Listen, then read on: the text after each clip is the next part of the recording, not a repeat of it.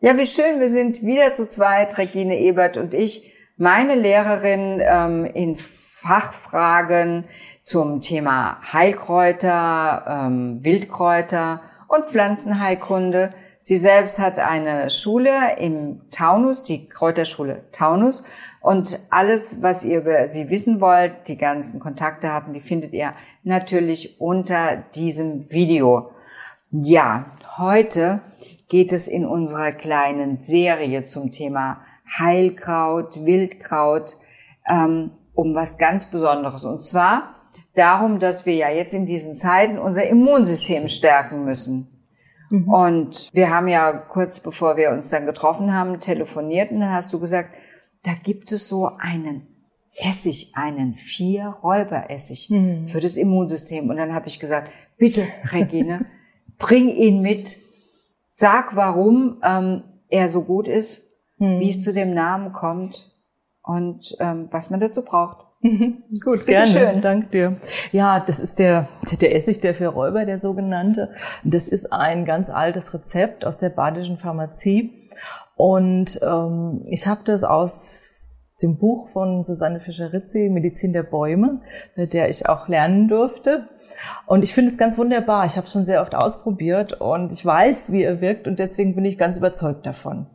Der Essig der vier Räuber heißt so, weil zu Pestzeiten ähm, vier Räuber unterwegs waren und haben die Häuser der Kranken und Pesttoten geplündert, haben mhm. sich aber nie angesteckt. Mhm. Und als man sie gefasst hat, hat man sie gefragt, wie habt ihr das gemacht? Dass ihr euch nicht angesteckt habt, während ihr mit denen in Kontakt wart. Und dann haben sie also ihr Geheimnis verraten. Man hat ihnen natürlich versprochen, sie zu begnadigen. Und dann haben sie ihr Geheimnis verraten. Sie haben diesen Essig eingenommen und sich auch äußerlich damit abgerieben. Und das ist ein Essig, in dem viele ähm, ja, antivirale, antibakteriell wirkende Pflanzen ausgezogen sind, der sehr stark gegen Ansteckung schützt und das Immunsystem stärkt. Und auf diese ja, Legende ja, ja. geht es zurück in verschiedenen Variationen. Und ich bin sehr gut mit diesem Rezept gefahren, habe gute Erfahrungen gemacht. Da sind sechs verschiedene Pflanzen beziehungsweise auch Gewürze drin, die alle sehr starke äh, Eigenschaften haben, teilweise starke ätherische Öle oder andere Wirkstoffe. Mhm. Ja, und da haben wir zum einen die Gewürznelke. Das ist ja was, was ganz bekannt ist, was im Gewürzregal steht. Ne? Mhm. Aber sehr viel ätherische Öle hat und dadurch entzündungshemmend auch ist. Ne? Deswegen nimmt man es auch bei Zahnschmerzen zum Beispiel. Genau, das also Eugenol, so, genau, genau ist das drin. Eugenol. Mhm. Und die zerstößt man ein bisschen. Mhm. Ähm, dann kommt dazu noch die Angelika. Das ist die mein Engelwurz. Ja, eine wunderbare Pflanze. Ja. Kannst du vielleicht mal zeigen? Ja. Das ist die so echte Engelwurz. Und von der gräbt man die Wurzel oder nimmt man die Wurzel. Wer das nicht im Garten hat oder nicht findet, die kann man auch durchaus kaufen, diese Wurzel. Es ist eine sehr starke Heilpflanze, die als, auch als Pestpflanze gilt, weil die Menschen sich während Pestzei der Pestzeiten versucht haben, damit vor der Ansteckung zu schützen. Und tatsächlich ähm, desinfiziert sie sehr stark auch den ganzen Mund-Rachen-Bereich. Ist auch eine sehr gute Magen- und Brustpflanze, also für die Bronchien, für die Lunge, Magenbereich. Aber gerade wenn man es einnimmt, desinfiziert sehr gut auch den Rachenbereich. Ja, das kann man ja jetzt irgendwie, wenn die mhm. Tage mal wieder kühler werden, zur Vorbeugung ja. auf jeden Fall tun, weil ja.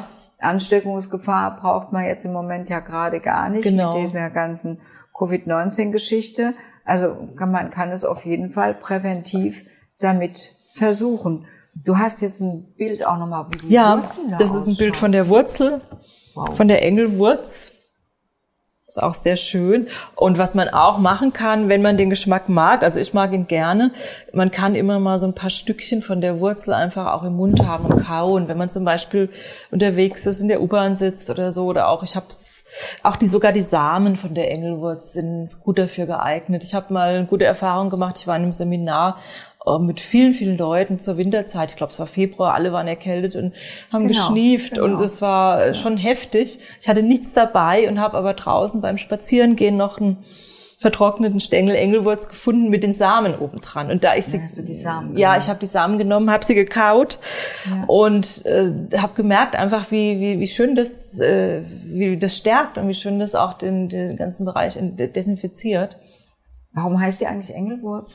Weil man sagt, es ist ein Engel, äh, eine, äh, ja, ein Engel in Pflanzengestalt. Ein Engel, der vom Himmel äh, herabgestiegen ist, um die Menschen in der Pestzeit vor der Krankheit zu bewahren, beziehungsweise ihr zu, ihnen zu helfen, da durchzukommen. Ja, und das ist was sehr Schönes, weil ja, ich glaube, so einen Engel können wir immer mal gebrauchen. Ja, auch, ne? auch gerade jetzt wieder. Also Engelwurz ist eben auch in diesem vier Räuberessig Genau. Was haben denn die vier Räuber sonst noch da in diesem Essig drin gehabt? machen wir, genau, machen wir erstmal ja. die andere Wurzel, das Aha. ist die Zitwerwurzel.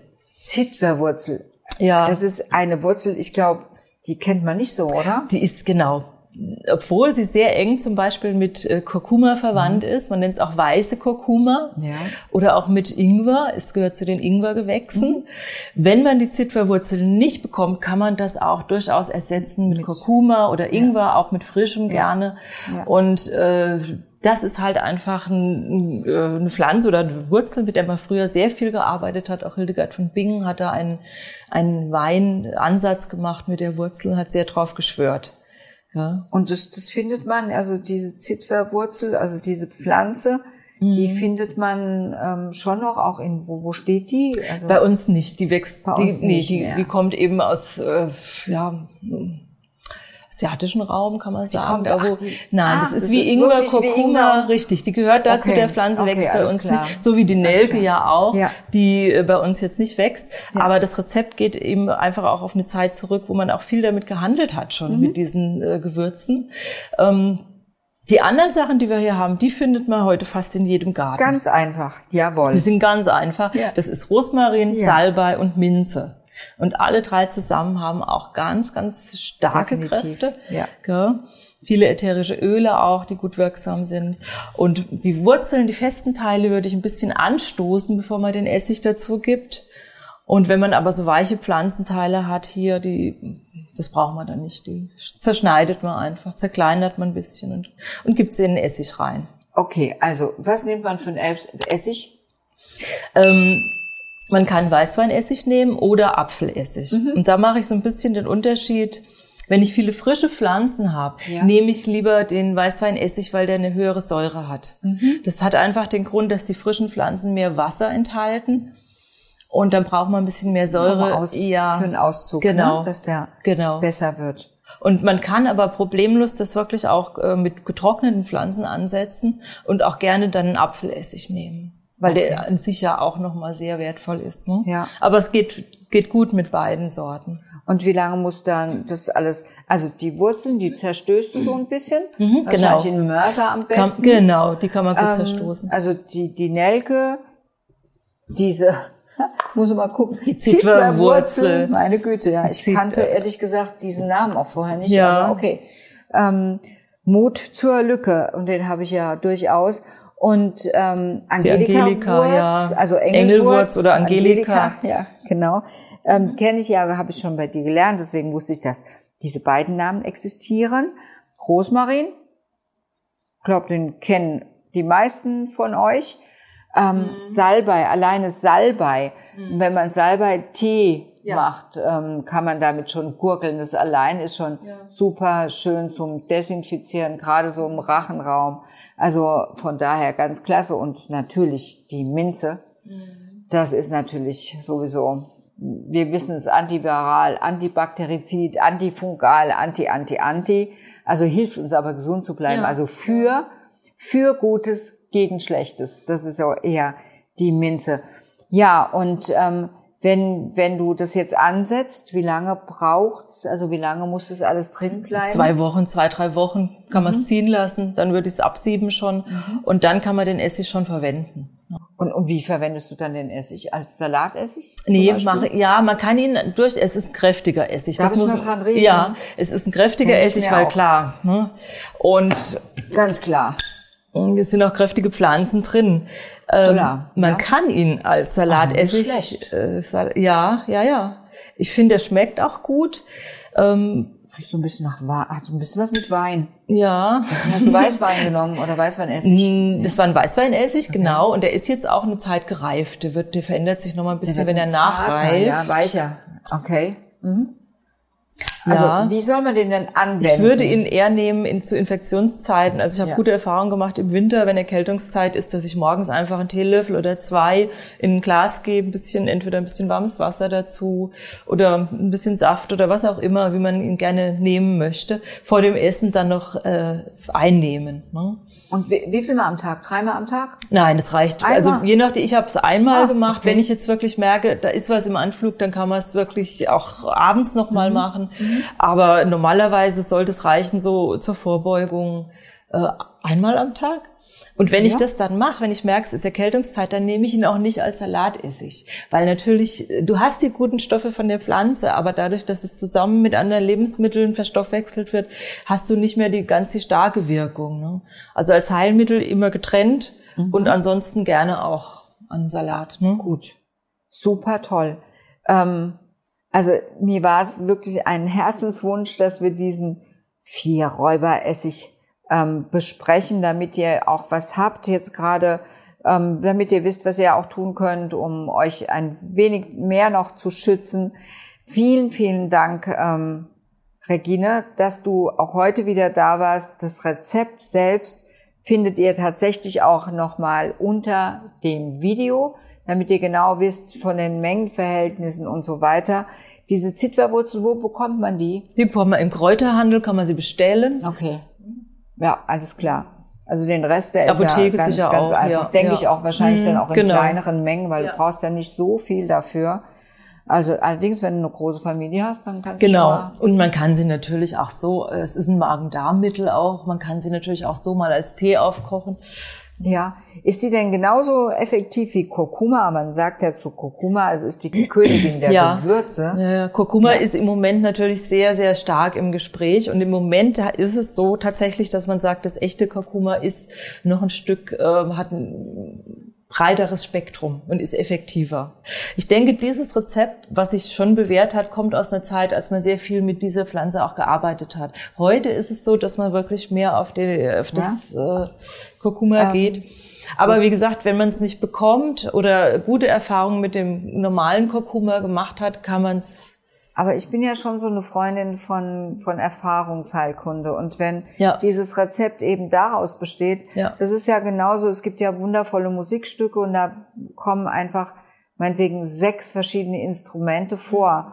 Und selbst wenn du dann ähm, ein Streichinstrument durch ein anderes Streichinstrument ersetzt, hat es vielleicht dann nicht mehr die Qualität der, der, der Musik. Und das wäre einfach sehr schade. Deswegen würde ich schon bei dem Urrezept bleiben, aber wenn es zu umständlich sein genau. sollte, weil man so große Gebinde abnehmen muss oder so, geht auch die Kurkuma, die frische oder dann als man kann auch, ich habe es auch schon mit, tatsächlich schon mit der frischen auch angesetzt, ja, ja, ja. ja.